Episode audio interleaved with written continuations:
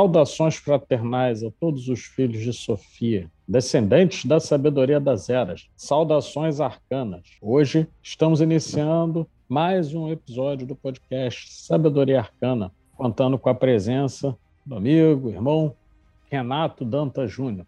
E o tema de hoje será eubiose, um tema que é envolto em certo, em certo mistério e até alguma mistificação e que nós trouxemos aqui alguém que é conhecedor do assunto e que vai poder conversar conosco a respeito. Então, inicialmente, seja muito bem-vindo, Renato. Vamos fazer essa saudação inicial ao, ao nosso público e partindo no estilo que já é mais ou menos conhecido de quem nos acompanha, indo direto aos pontos que tem a ver com, com o nosso tema. Passando a você, Renato, primeiramente, minhas fraternais saudações, saudações arcanas, né? Por essa mais essa participação no nosso projeto. Muito bem, muito muito contente. É, minhas saudações aos filhos de Sofia, minhas saudações fraternais aos irmãos, aos buscadores, aos eternos peregrinos, né? Muito muito agradecido pelo convite e vamos aí tentar é, desmistificar, clarificar, segundo a minha visão pessoal. Eu não estou falando em nome da Sociedade Brasileira de Eubiose, eu estou falando sobre a minha experiência e a minha visão. Então, daqui para diante, entendam que essa é a minha opinião de alguém que teve alguma vivência lá dentro. Perfeitamente. E, e é muito bom você tocar nesse ponto, porque não quer demais reiterar, é, Renato, que nós, na, na sabedoria arcana, e aí para o público que está assistindo hoje, primeiro podcast, né, que às vezes tem pessoas que pegam já avançado. Uh, nós temos já um número que já, já está para lá dos 40, já quase chegando aos 50 podcasts. Nós não trabalhamos particularmente nesse projeto em defesa ou apoiando qualquer das, das vertentes que nós trazemos aqui, mas sim de maneira a trazer um conhecimento maior, lançar uma luz para o público que não necessariamente é, é conhecedor. Então, isso que você coloca é muito importante, porque nós apresentamos sim as visões e as experiências de cada convidado e conversamos no intuito justamente de esclarecer. E para quem chega agora, eu apresentei o convidado, mas não, não, não reiterei que eu sou o Pablo, Bispo dos Santos, também mais um colaborador aqui do projeto. Renato, então sem mais delongas, vamos começar pelo começo. O que você diria que é a eubiose, né?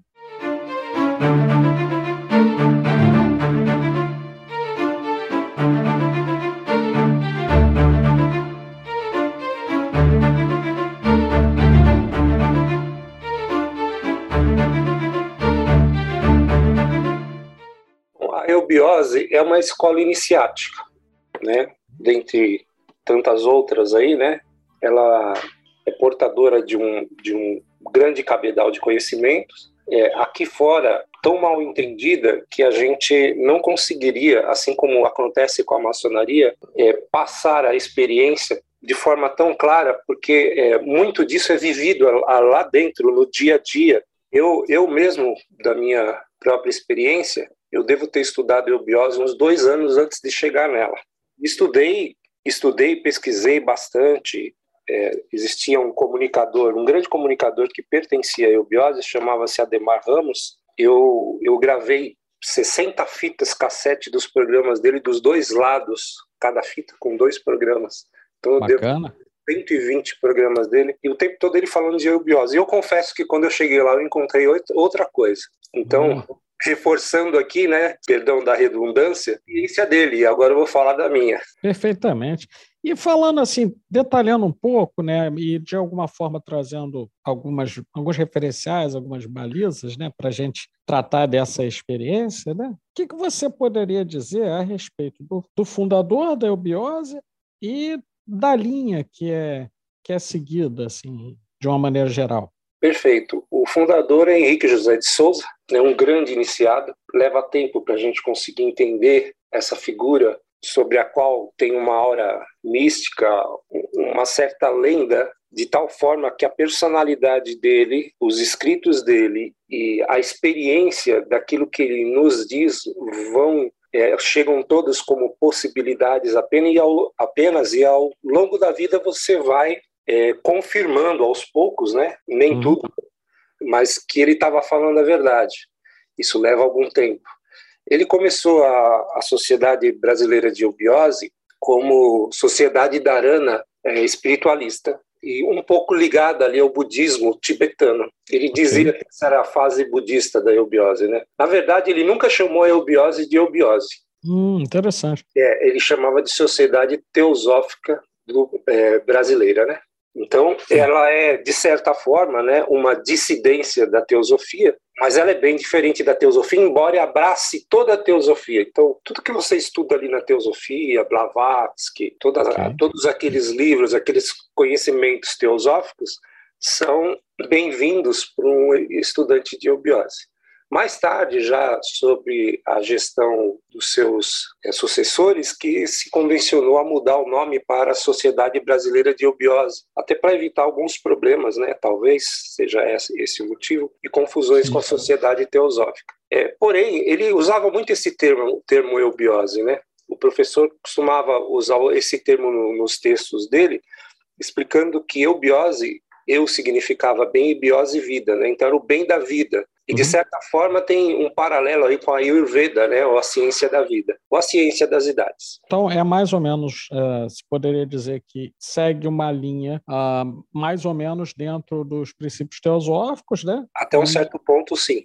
Sim, sim, ok. E, e, mesclando alguns elementos conforme, conforme você diz, é, retirados lá do budismo e, e etc. Correto? Correto. É, a, na verdade, a eubiose ela tem a seguinte definição, né, que eu acho que é a mesma teosófica, se não me falha a memória. Uhum. É o estudo temático de artes, uhum. religiões e filosofias. Então, são todas as artes, todas as religiões e todas as filosofias. Todos esses estudos são bem-vindos um, um, alerta que ele faz que ele diz o seguinte, que o cientista que disseca a lagartixa não se apaixona por ela. Ele faz algum, alguns elogios a várias ordens, a vários iniciados, faz algumas críticas também. Ele chega ao ponto de traduzir e publicar um, um, um livro do René Guinon, que era um forte crítico da teosofia, é, acrescentando que a crítica dele não era assim tão sem sentido, ele dizia Sim. que a crítica, quando despida dos seus elementos é, ruins, né, os seus elementos invol, é, involutivos, ela é um instrumento de evolução. E ele traduziu para o português e comentou O Rei do Mundo, de René Guinon, que era um forte crítico, crítico da teosofia. E ele fazia algumas críticas ao René e às vezes chamava ele de um grande ser. Interessante. Como vários é. outros. Eu estou aqui com, com uma das dos nossos livros aqui aberto em PDF. Eu Sim. abri de propósito. Aqui ele tem, tem abordagens sobre Revolução Francesa, ordens contemporâneas de Cagliostro, martinismo, a perseguição dos maçons, a, a, é, a preparação do, do, advento da obra de Maitreya, Rudolf Steiner, Werner van Huck, Ferdinand de Ossendowski, Gina é, Jadassa, né? E assim vai, ele vai, ele vai comentando toda a história iniciática do mundo e fazendo pontuações a favor e contra, alertando para alguns escorregões. É o caso que ele faz com Rudolf Steiner. Ele diz que Rudolf Steiner deu umas escorregadas que ele nem devia, segundo a opinião de José Henrique de Souza, ele nem deveria ter saído da sociedade teosófica, porque a saída dele fez a sociedade teosófica perder potencial. Interessante. E, e aí dentro, sim, claro. Ele elogia muito Rudolf Steiner, né? Uhum. E faz algumas críticas ao mesmo tempo. Né? Ele diz que é uma consciência fenomenal. Sim, e, e acho interessante essa perspectiva, porque de certo modo, ela evita há um certo sectarismo que é muito comum nós vermos em religiões e até em algumas escolas de mistério. Não tanto pelo código dos conhecimentos, mas por conta da postura de, de algumas pessoas, né, no sentido de a, acreditarem que aquele conhecimento específico é a verdade, sem nenhuma possibilidade de confrontação, discussão e etc. Muito interessante essa perspectiva. Ele, ele faz um comentário ainda em vida, né, que ele, ele temia, olha que coisa interessante. Uhum. Ele, ele e a esposa eram os dirigentes, né, o casal era dirigente da Sociedade Brasileira de Eubiose, e ele temia que a eubiose virasse uma religião, primeiro. Ah, entendo. De certa forma, é, isso tende a acontecer, né? Porque os próprios membros defendem ela com unhas e dentes. É, é, é louvável, mas ele, ele não queria que, que se defendesse de forma religiosa. Então ele dizia assim: Eu tenho medo que quando eu morra, os henriquistas vão embora, ou se a, a Helena, que era a, a senhora dele, se ela morresse, os helenistas iriam embora. Evitava, né? ele não gostava do culto da personalidade dele, mas sim exaltava ou queria que se procurasse saber através de quem ele falava, que esse, esse era o caso importante. Aí cabe, cabe colocar que ele, ele, ele tinha o mesmo processo da Blavatsky, né? Sim. De forma assim, é, um pouco, o que se pode dizer aqui fora é que ele, ele lia os registros acásticos, né? Eu tive a, a, o prazer de conhecer alguns discípulos direto dele, uhum. e uma vez eu vim de Minas Gerais com um deles, já com 80 e poucos anos, e ele veio conversando comigo de lá até aqui, contando as histórias. Ele diz, disse para mim, estou falando que ele disse, que era impossível esconder um pensamento dele. Acredito. Era impossível. Acredito é, quando ele sabia que queria falar alguma coisa, ele, respondia antes de você perguntar. Ou, quando ele sabia que você estava escondendo algo esquisito, ele dava uhum. uma bronca, que foi o caso dele. ele estava com os pensamentos meio fora do eixo ele tomou uma bronquinha. Ai, ai. Ai, ai muito bem. É, bom, dentro disso, né, e, e é bacana, porque a gente está entrando, quando você começa aí é, detalhando né, essa, essa experiência um pouco mais, é, tem duas perguntas, e uma é decorrente, uma é mais geral e a segunda é um pouco mais específica.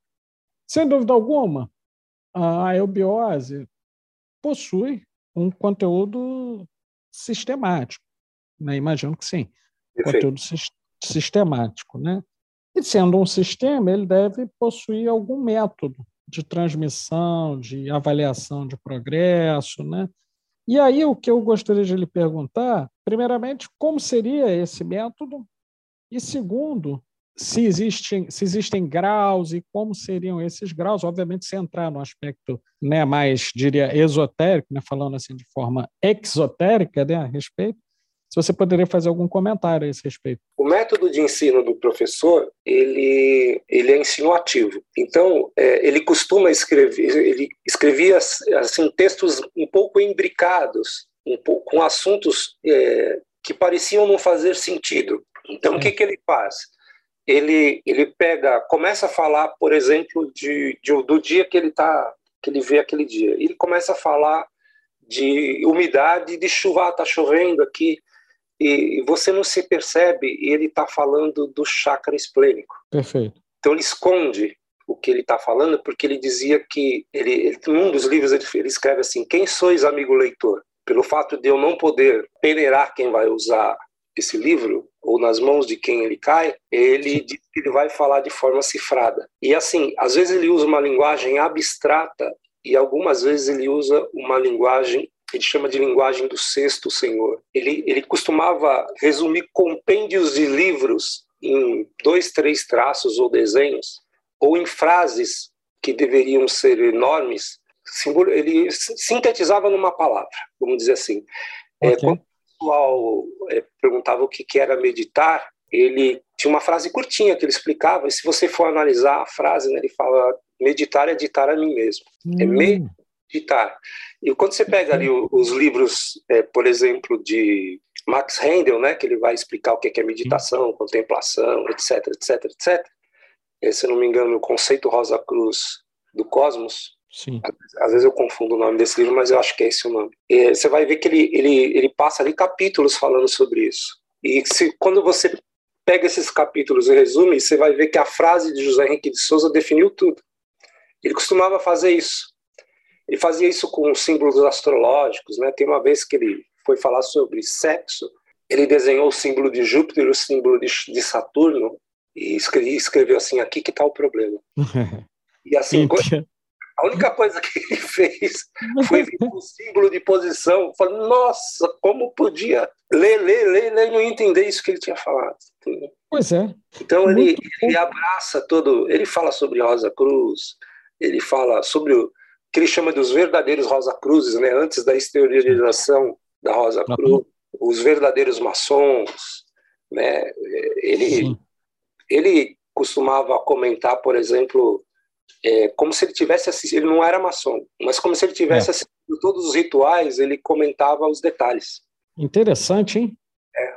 Então, eu sou maçom, né? Então, Perfeito. É, mais tarde, no, nos rituais, eu falei, nossa, olha o que, que ele estava falando aqui, ó. Coisa que alguns eubiotas não sabem, porque não pertencem à maçonaria. Às vezes cometem uhum. até algumas imprecisões, porque sim, vão comentar de coisas que eles não viram, né? Aí fica, é exato, e, aí fica até difícil de acertar, né?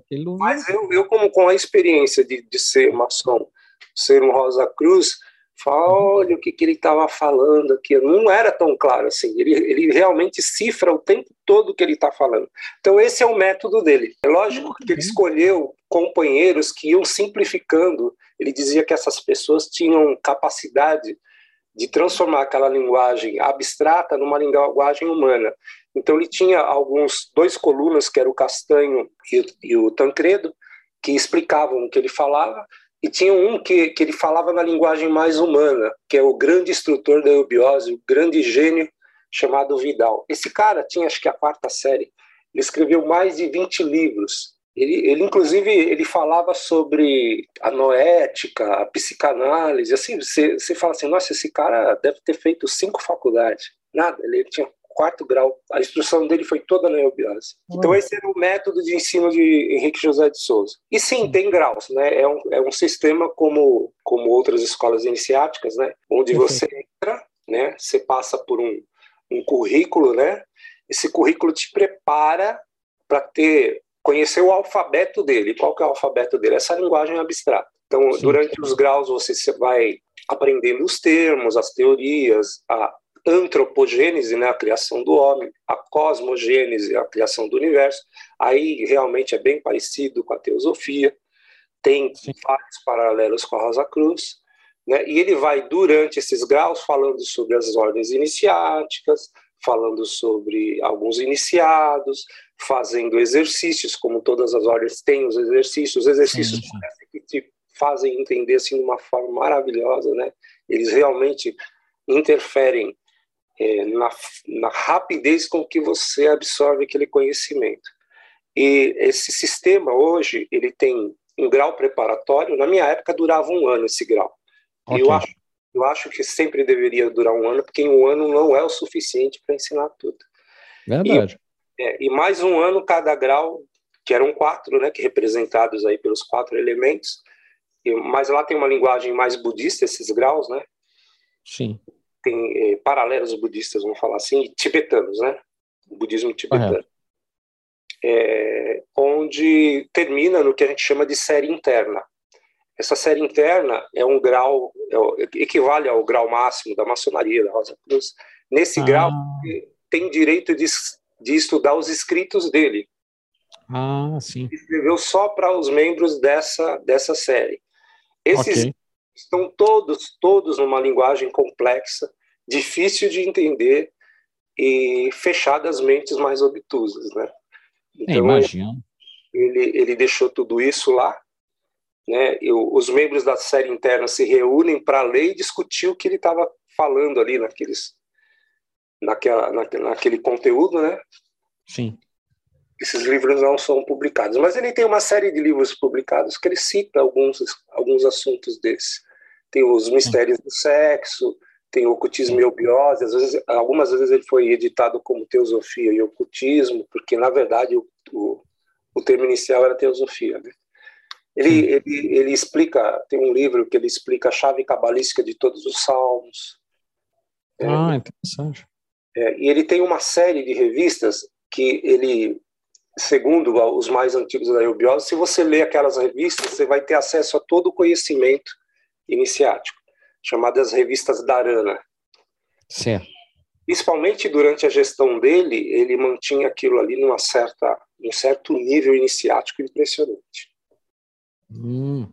E, e, nesse caso, então, né, tendo em vista esse, esse método né, que, você, que você explicou, né, a, a sistemática né, de, de passagem né, e avanço através dos graus e etc. É, eu tenho uh, mais duas perguntas, né? Uma, uma é mais um comentário e a outra ela vai mais direto ao ponto. Então vamos a ela. A primeira, você consegue vislumbrar alguma semelhança ou similitude é, mais direta entre a eubiose e outras é, sociedades é, iniciáticas atuais? Essa é uma primeira. E a segunda, Renato, queria que você falasse mais livremente e da forma como você julgar, é, como você julgar que deve, né, falasse sobre a sua experiência com a eubiose. Tá? Beleza. Bom, do ponto de vista da semelhança das sociedades iniciáticas, ele diz o seguinte: isso é um caminho em que ele começa ali, ele começa a contar essa história da queda Atlântica. Uhum. E vem falando que ali do, do meio Atlântico saíram duas correntes, dois grupos. Um foi parar no Egito e outro na Índia. Ok. E ele começa a contar o, o caminho desse, desse, desses dois grupos e as ordens iniciáticas que foram criadas por essas duas linhas. E ele diz que essas ordens que foram criadas, que ele conta a história, pela, pelas quais ele passa a Rosa Cruz, uhum. ele diz que a, a Rosa Cruz, essas ordens, na verdade, eram os portadores da verdade. Perfeito. Né? Então ele falou, tal época, assim, assim, assado, tais iniciados, ali os Rosa Cruzes, ali em outra época, ali os templários tinham um grupo lá, ele não fala de todos os templários, mas tinha um grupo ali, né? Ah, na igreja católica, em tal época, ali, em tal mosteiro, ele fala o lugar que era, ali tinha um grupo de, de portadores da verdade, e vai falando que essa verdade que a eubiose, na qual a eubiose se diz portadora, ela não é exclusividade da eubiose, mas ela veio se atualizando e se mostrando para o mundo de tempos em tempos, da mesma forma como a própria Rosa Cruz tem aquele ciclo de 108 anos, Algo e, como uma tradição primordial, assim. Exatamente. E ele chega a dizer que a eubiose deveria é, encerrar o seu ciclo, que de certa forma, de uma forma teórica, aí, a gente é, encerrou esse ciclo, porém uhum. o novo ainda não, não, não apareceu, né? Ele diz que esse novo que vai aparecer vai atualizar tudo que ele ensinou. Olha. É, atualizar, num certo sentido, ele vem concordando, né? Sim e atualiza. Ele, inclusive, diz que o que ele faz é, é pegar a teosofia blavatskiana, dar uma certa é, corrigida de rota, não invalida nada, né? Em alguns pontos ele fala grande Blavatsky, né? Mas ele fala dos erros dela e diz que a eubiose foi nesse sentido é, co-participante da, da da missão de Blavatsky, porque é, se você for estudar a história das ordens, você vai ver que eles começam ali na Europa, né, vem da, da, da Índia, do Egito ali, e vem de norte para sul, de leste para oeste. Todo iniciado sabe o que quer dizer. Né? Uhum. Chega ali à beira do Oceano Atlântico, na Península Ibérica. Certo. Com as ordens dos Templários. Olha como ele, ele, ele fala assim, que ali, é, principalmente na ordem de Avis, né, é, existiam ordens que o trabalho deles era no mar, exatamente com vistas a transpor o Atlântico e trazer esse, essa iniciação ou, ou essa é, atualização racial para o continente americano. E quando se sai da, da Península Ibérica, saem duas hastes, que ele chama de missão Y. A, a missão norte era de Helena Petrovna Blavatsky, a sua era da Sociedade Brasileira de Eubiose. Poxa, realmente é, um, é, uma forma interessante, né? De... E ele disse que o Brasil, é, todo o trabalho da eubiose é de levar o Brasil ao, ao patamar espiritual mais elevado do mundo. Certo. Aí ele dizia que a Índia vinha degenerando, né? Se você pegar vários estudiosos, isso não é ele só ele que fala, você vê que a Índia realmente passou a degenerar e tem muitos enganadores ali um, num certo tempo em diante. Ah, verdade. E ele, mas ele, ele disse que aquele conhecimento não, não ficou jogado, ele foi passado para outras pessoas. E eu estou dizendo isso porque ele foi iniciado no Tibete, isso pouca gente sabe. Hum, sim. Ele foi iniciado num, num templo tibetano. Certo. É, então tem um, uma, um mistério sobre a iniciação dele que pouca gente sabe. Eu imagino. Entendeu? E essa iniciação dele, que come, começou com 16 anos, quando ele esteve lá, ela terminou só, terminou, ela chegou ao seu ápice só aos 40. Até os 40 anos, ele era tutoriado por é, um, alguns iniciados que o orientavam. A partir daquele momento, ele passou a orientar os, os que o orientavam. Poxa, aí depois mudou, né? Claro. É, aí Sim. ele vem, vem implantar no Brasil, que ele dizia que, logicamente, a Sociedade Brasileira de Obiose se, se, se diz portadora dessa mensagem, mas você vai encontrar outros. E até em outras religiões, o próprio Espiritismo, né? Fala que o Brasil é a pátria do Evangelho. Uhum.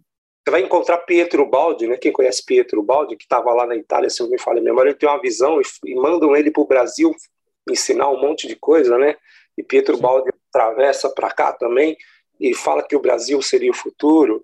É, se eu não me engano, a trilogia analítica do Dr. Norberto Kepp também fala sobre isso. É, e tantos outros, né? É, alguns, alguns iniciados indianos vão ali para o Planalto, ali em Alto Paraíso, né, e fundam vários, vários núcleos iniciados. Sim, ali. verdade. Isso, isso nos anos 70, 80, isso, isso proliferou muito, né? É, é, outras, outras ordens pouco conhecidas, né, não só falam, e aqui eu estou falando como Renato, tá? não estou falando de Sociedade Brasileira de Eubiose, porque na Eubiose não se fala muito sobre isso. Uhum. Mas existem outras sociedades que estavam ou seguindo ele, ou, por, ou, não por trás dele, no sentido que ele dizia que ele, a, a, sociedade dele era a eubiose, mas existiam outras ordens que o seguiam. Tem o mestre Udo, né, que esteve lá no, no Mato Grosso, né, quem procurar o Templo de Ibis, né, acho que uhum. Essa sociedade, se eu não me engano, nem aceita mais discípulos. Eles são todos, todos é, baseados ali no que Henrique José de Souza deixou não, não exatamente Eubiose, mas Henrique José de Souza. E existem outras ordens que falam isso, né? É, é, existem é, várias linhas, né? O próprio Coronel Fawcett, né? É, que é uma lenda ali que ele sumiu no Mato Grosso, né? Ele tinha uma estátua, uma estatueta que tinha uma inscrição e José Henrique de Souza que traduziu a inscrição. Olha. Agora vocês procurem aí na internet o Sim o que se fala sobre o coronel Fawcett, né? E os mistérios. O próprio filho dele, que ele é dado por sumido, né? Mas o próprio filho dele diz que continuou recebendo cartas dele, que ele tinha encontrado o Eldorado no Brasil. Interessante, rapaz. É.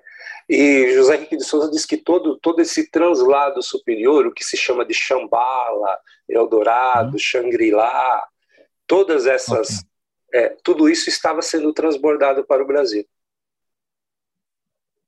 Poxa, e, e, e, e, assim, dentro disso que você coloca, é, nós tivemos realmente, né, conforme eu até comecei a comentar, um, um número muito grande de sociedades que se desenvolveram né, a partir de um certo período e que possivelmente tiveram, claro, uma, uma influência grande da eubiose. Algumas estão extintas e outras ainda, ainda hoje a gente tem notícia. É, eu queria aproveitar e fazer um comentário antes de você falar um pouquinho da, da sua experiência com dentro né, do sistema da eubiose, é, relativo a um livro que não é um livro místico, tá? É um livro na área de sociologia das religiões que realizou um levantamento é, de quantas sociedades é, místico-esotéricas se desenvolveram no, no Planalto Central entre os anos de 1970 e 1990.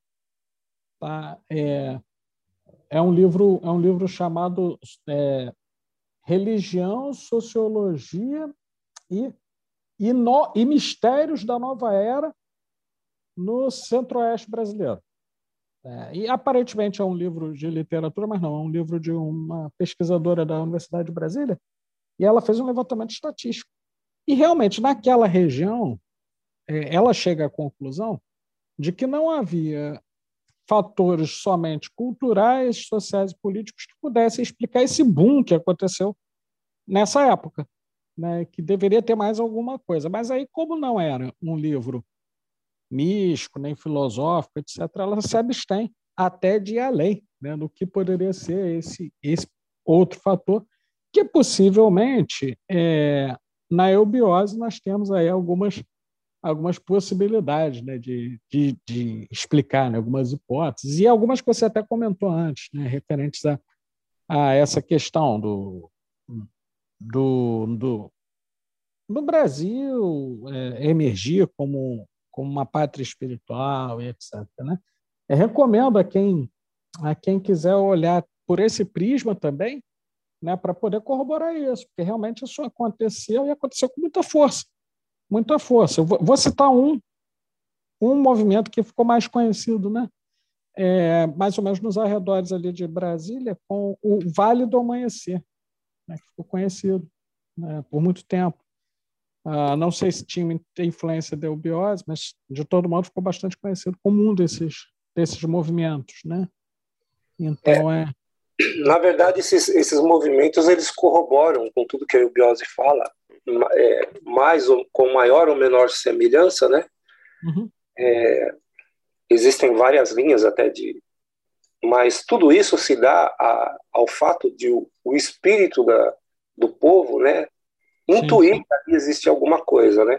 Ah, imagino. A, a Sociedade Brasileira de Obiose dizia o seguinte: é, nós temos que lembrar que ela foi fundada em 1924. Okay. Então ele diz que, que a, ele vinha já falando dessa missão dos Estados Unidos, só que houve um, um contrapé e um, um problema no meio do caminho dos Estados Unidos que foi estourar a bomba atômica. Uhum. Então ele disse que os Estados Unidos deveria preparar a sexta subraça que a quinta subraça era a germânica, que é a guerreira, né? Uhum. Não por isso eles criaram a guerra. E a sexta subraça seria nos Estados Unidos. Como o, existiam alguns seres ali no, no Planalto do Novo México, é, onde foram feitos os testes atômicos, que deveriam guiar ali alguns, algumas uma parte da população. Não eram pessoas que iam fazer um, ter um grande impacto na, na sociedade. E esses testes mataram esses dois, mataram a parte espiritual desses dois seres.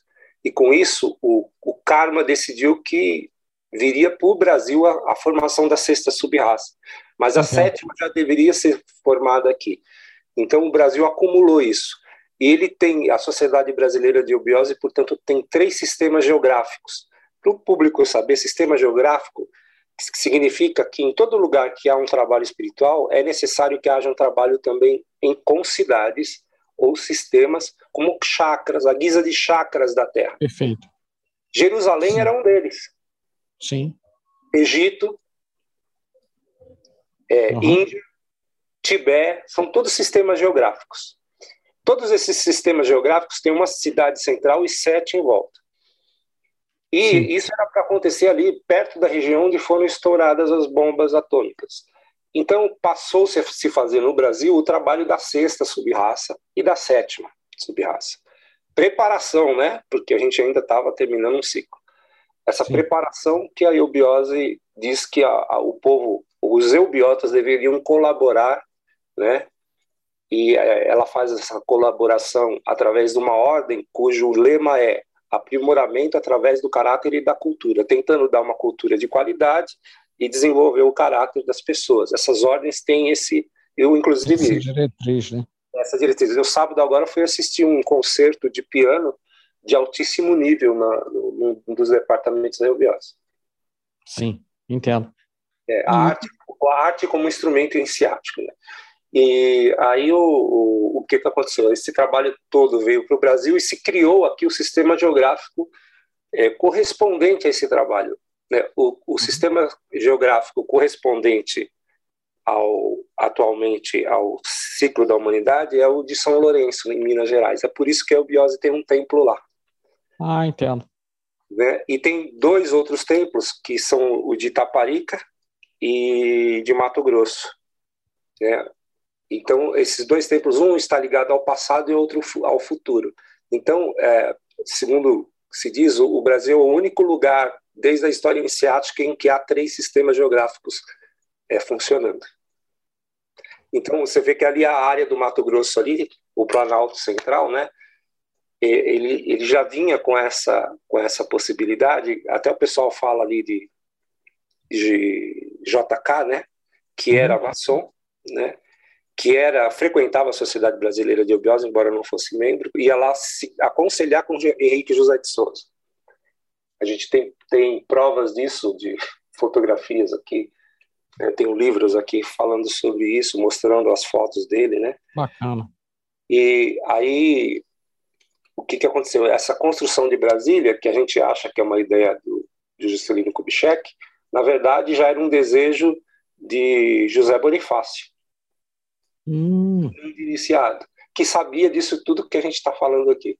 Perfeito, muito interessante isso mesmo. Aliás, já que a gente está comentando né, alguns elementos que você vivenciou, eu vou aproveitar para reiterar né, uma, uma pergunta. É porque é tanta coisa interessante, Renato, que não, não, tem, como, não, não tem como ser esquemático, né, linear, e ainda bem, né? ainda bem. Aliás, o ensino é. dele não é nada linear. Exato, e assim, eu acredito pelo menos, né? Com alguns anos na docência, né? Estou na docência da educação superior desde, desde 2013. A gente tem um pouquinho de experiência, né? né? A gente, acho que é, eu não gosto de dizer que nós vamos ficando velhos, nós vamos ficando experientes, né? Então, quer dizer, ah, uma, se tem uma coisa que atrapalha muito o, o raciocínio é a linearidade absoluta, porque a mente não é linear. Né? A mente não é linear. Então a gente até tem alguma referência, mas se for seguir uma linearidade esquemática, oh, meu querido, é dificultou, né? mas, claro, existe, existem parâmetros né, de sequência. E aí, por isso que é, as perguntas são, são bem balizas, né? são referências, elas não são camisas de força. Né? E a gente aproveita e aprende muito com, como agora, né? essa questão do Planalto Central, né? algo que, que é um assunto de interesse importante.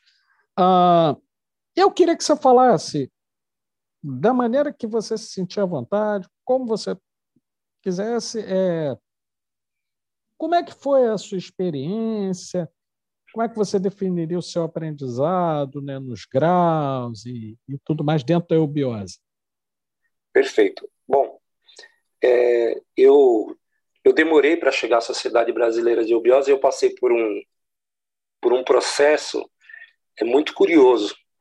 Eu, quando era jovem, com 11 anos, eu comecei a frequentar a congregação cristã no Brasil. Uhum.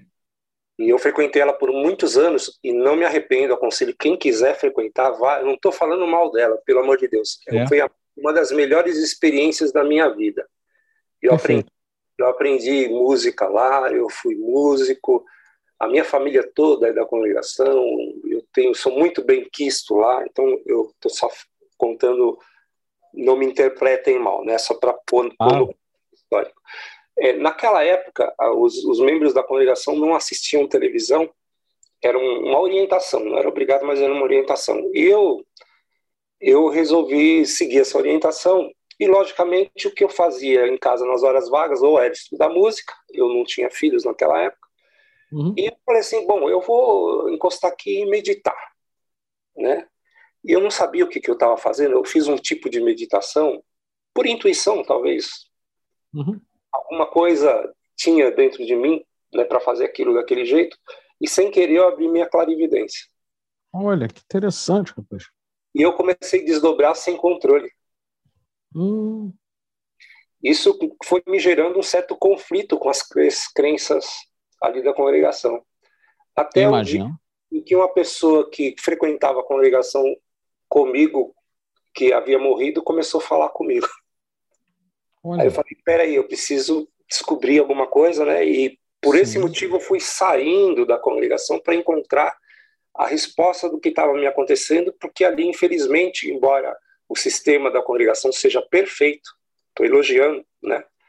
Claro. Uma das igrejas mais éticas que eu já vi, não se preocupam com dinheiro, não pedem dinheiro, não estipulam quantidade, ensinam, atendem, tudo, tudo de bom ali. Estou só contando a minha experiência. Aí, claro. É, no final, eu acabei, lógico, caminho natural, né? A gente vai estudar o kardecismo, estou estudando o é, e comecei a, a, a, ter contato com a, o conhecimento hindu, né? Foi onde a primeira vez que eu vi algo que me fazia mais sentido do que o espiritismo naquela época, porque ele, ele não, não contava tudo, nem tudo para eles é karma, né? Então eu comecei a ver que havia ali um estudo, tal. Fui procurando, fui procurando, fui procurando, conheci algumas algumas ordens, algumas pessoas. E no final, eu lembro disso, num, num, eu fui numa sessão espírita kardecista e uma das entidades lá que estava tava ali no, no médio virou para mim e falou assim: Olha, você vai ser sempre bem-vindo aqui, mas aqui não é o seu caminho, você pertence a outro grupo. Já me disseram a mesma coisa.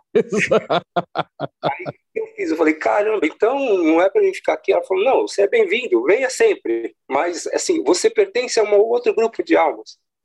Aí uhum. eu falei, puxa vida, que legal, o espírito, o, a própria entidade falou isso para mim, né? Sim.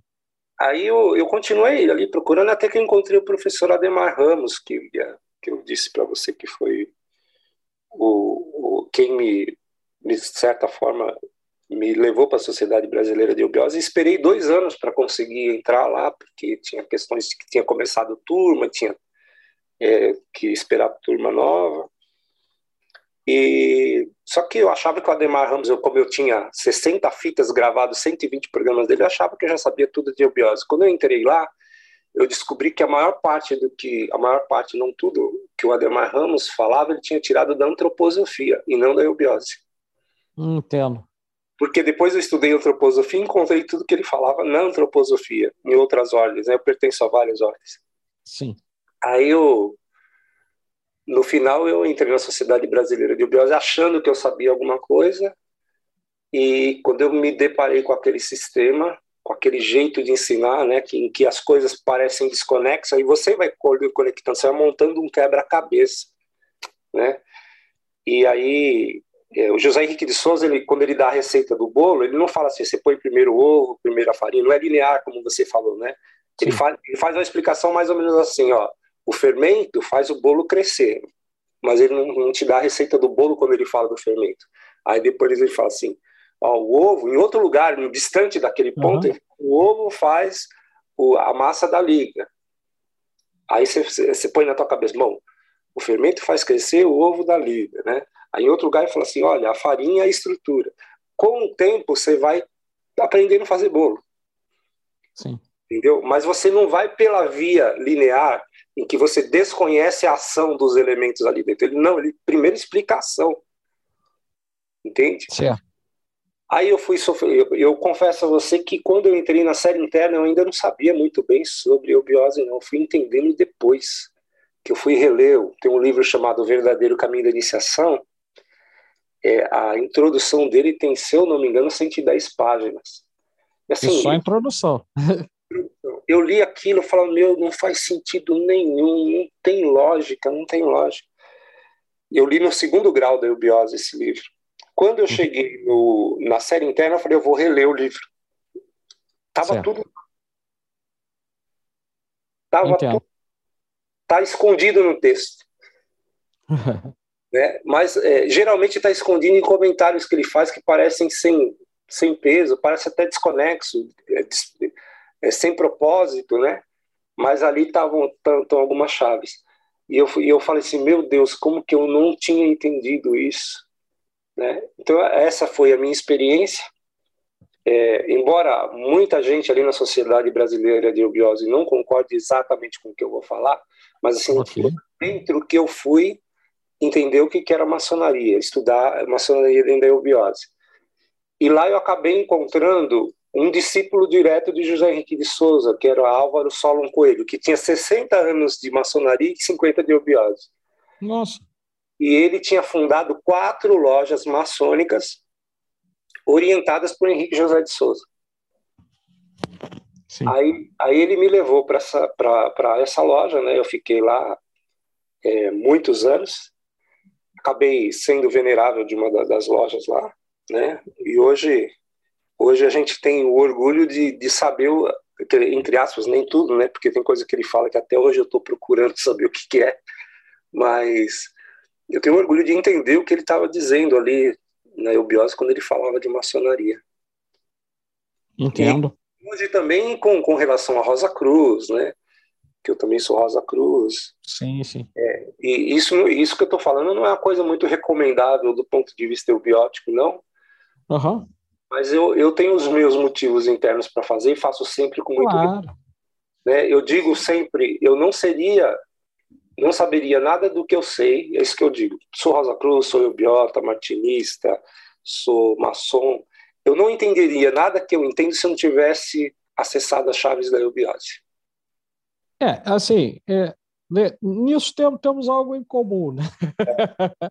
ah, não, não, não, por conta da eubiose, porque realmente eu nunca, nunca tive contato, mas pela vivência mística que transborda ao, ao círculo das ordens. Né? É, a vivência é. mística é mais do que aquele código. E aí cada um vai, isso pelo menos na minha visão, né? cada um vai, de acordo com fase da vida, interesse, é, objetivo maior, né? vai fazendo um caminho, um trânsito, né? E por isso, muito bem colocado no, no início da, de, dessa nossa conversa, o fato de que nós somos peregrinos, nós somos buscadores. Né? Aliás, o primeiro grau da eubiose chama peregrino. Pois é, olha aí, é um excelente nome, né? É. é um excelente nome. Eu não sei se você pode, ok? Se você pode. Mas você mencionou a série interna, certo? Uhum. Você, e você mencionou o peregrino. Uh, existe algum grau intermediário que você possa dar o, dar o nome, ou, ou, isso é secreto? É não, não é, não, é, não é, nenhum segredo, não. É, embora, às vezes, algum nome, algum nome, pela falta de informação que algum, talvez algumas pessoas tenham, ele, eles assustam um pouco. Mas, assim, okay. o grau é, introdutório, que seria a preparação, que, que equivale ao probacionismo. É, okay. o peregrino, é o peregrino, né? Depois nós temos o Manu. Esse Manu vão, vão vão estudar né, os, os guias da humanidade, né, que vem de Manuel, Emanuel, né, ou Manu, Sim. que Moisés era um Manu, né, são os uhum. líderes das raças. Então ele começa a explicar as raças daí, né? Quem que era Moisés? Era o Manu da, do povo judeu daquela época, ele tinha uma função. Então ele explica Sim. no grau Manu algum, alguns desses líderes. Ok. Entre outras coisas, né? Porque o, o curso durava um ano na minha época. Aí você vai para o Yama, né, que é um, é um, um deus é, que é o, o, Senhor da Morte, né? Mas esse Senhor da Morte tem o mesmo sentido da morte do batismo do crente, né? Sim.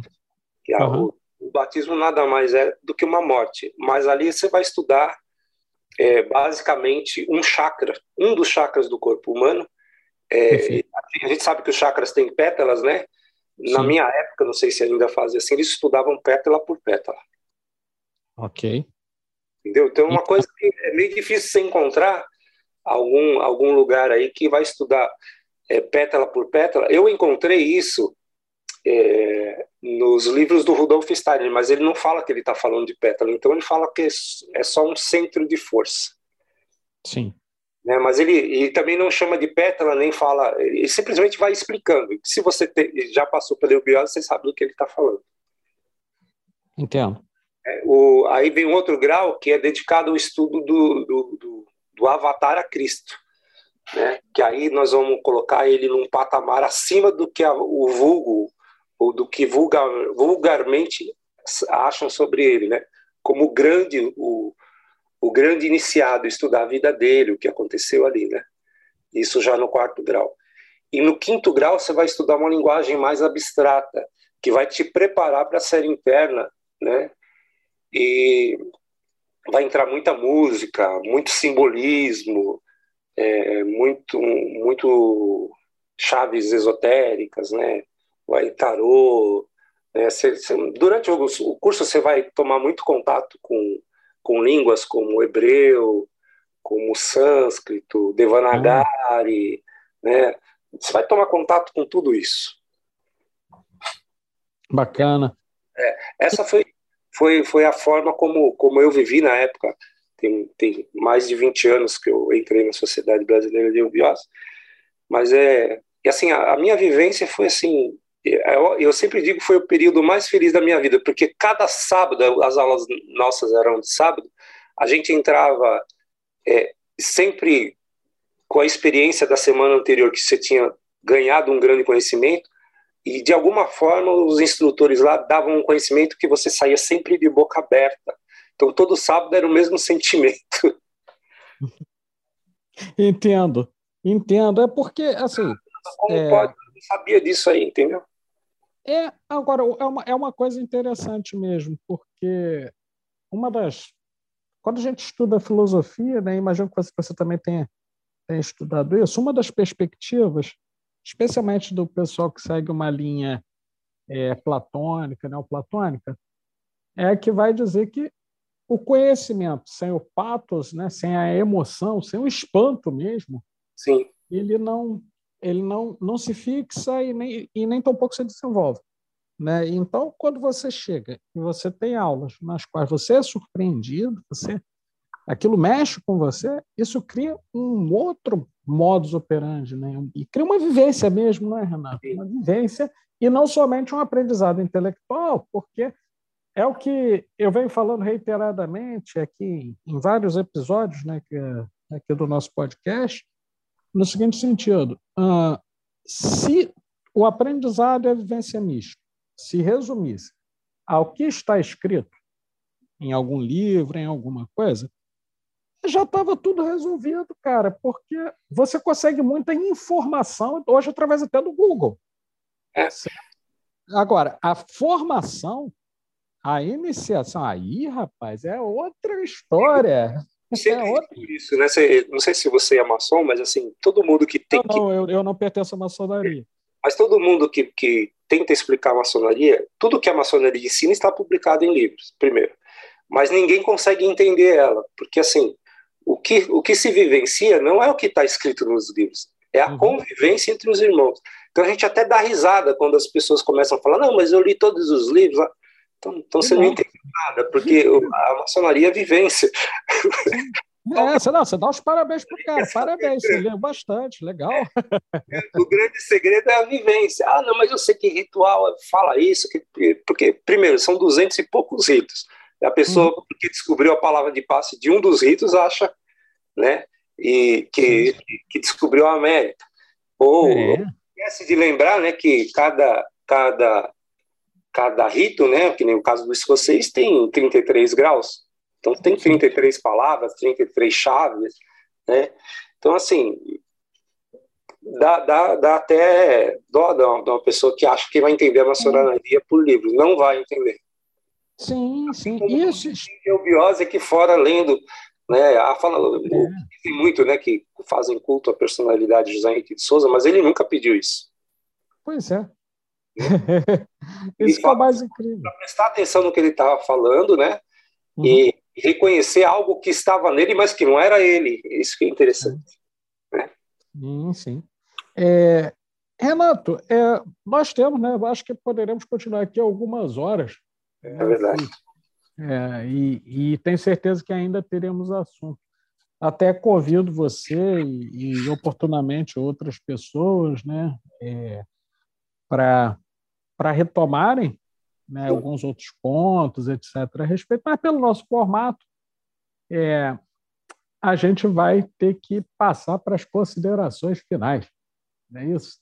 Então, eu, eu aproveito né, e, e fazendo essa as minhas para começar, já que já que eu tô já que eu tô com a mão na massa, digamos assim, uhum. eu quero aproveitar não somente para agradecer por essa, por essa hora em que você pôde vir, compartilhar conosco, né, não só no âmbito da, da sabedoria arcana, mas com um público que está crescendo né, e vem acompanhando esse nosso projeto e que muitas vezes não, não teve a oportunidade de, de se familiarizar com nenhum dos temas que estão ali nos, nos podcasts e que, claro, são, são introdutórios, né? a gente está introduzindo, mas a partir dali né, o indivíduo vai, vai buscando outras fontes. Né? Então, eu queria te agradecer muito pela disponibilidade, pelo carinho, pela atenção de trazer né, esses conhecimentos sobre a eubiose. Quero aproveitar para lembrar a todos que ah, sintonize nosso, nosso podcast Sabedoria Arcana no Spotify. Vejam nossas redes sociais no YouTube, Sabedoria Arcana, Sabedoria Arcana no Facebook, Sabedoria Arcana no Instagram. É, estejam sempre atentos também ao site sabedoriaarcana.com.br, pois ali tem várias, várias coisas. Tem os podcasts, tem, tem, tem livros né, que nós publicamos, nós temos um selo editorial, nós brevemente teremos cursos, né? brevemente teremos cursos aí. Eu mesmo estou preparando um, um curso, daqui a pouco a gente vai poder anunciar, né? E, e, e sim, permaneçam aqui conosco na, no clima de cordialidade, respeito e fraternidade, que é o nosso objetivo, no sentido de, ao invés de trazer uma visão monolítica, sectária, etc., dar espaço para que as pessoas possam efetivamente decidir sobre, sobre os caminhos a seguir. Então, eu deixo aqui as minhas saudações fraternais, as minhas saudações arcanas. E aí, Renato, pedindo um favor a você, nas suas considerações finais, se você julgar relevante é, divulgar algum, algum livro, alguma fonte que alguém interessado possa se aprofundar um pouquinho mais, fique à vontade, a palavra é sua. Bom, primeiramente, muito obrigado é, mais uma vez por ter sido convidado à convivência com você, Pablo, e com os demais irmãos aqui, embora não estejam presentes fisicamente, estão nas suas ideias, né, que nos trouxeram até aqui, irmão Adílio, irmão Felipe, os demais irmãos aí, e os membros, os ouvintes aí da, da Sabedoria Arcana. Eu queria agradecer Henrique José de Souza como o grande fomentador daquilo que eu me tornei hoje, do ponto de vista de conhecimento, né? Ele tinha um ditado que eu acho que ele, ele costumava dar, dar frases, né, de impacto às suas ordens, né? A eubiose internamente ele tem, ela tem algumas ordens. Uhum. E uma das ordens, o lema é "spes mess in semine". Ele okay. dizia que a esperança da colheita está na semente. E essas sementes são as crianças. Então ele dizia: cuidem das crianças, cuidem, plantem boas sementes nos coraçõezinhos delas, eduquem bem, ofereçam arte de qualidade, notícia de qualidade, história de qualidade, né? para que ela por si só possa escolher o verdadeiro caminho ou aquele caminho que ela vai trilhar. Mas ofereça, defenda as crianças, porque é delas o futuro e elas que vão construir o futuro spes mes in semine. A outra ordem diz aprimoramento através do caráter e da cultura. E ele encerra dizendo que reconstruir é o brado que nos, nos compete. Reconstruir o homem, a família, a sociedade.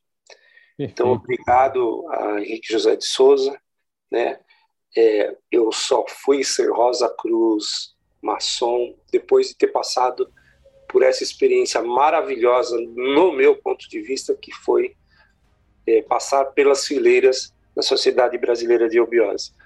Então, vocês podem procurar na internet, tem um site oficial da Sociedade Brasileira de Obiose, lá tem todas as informações.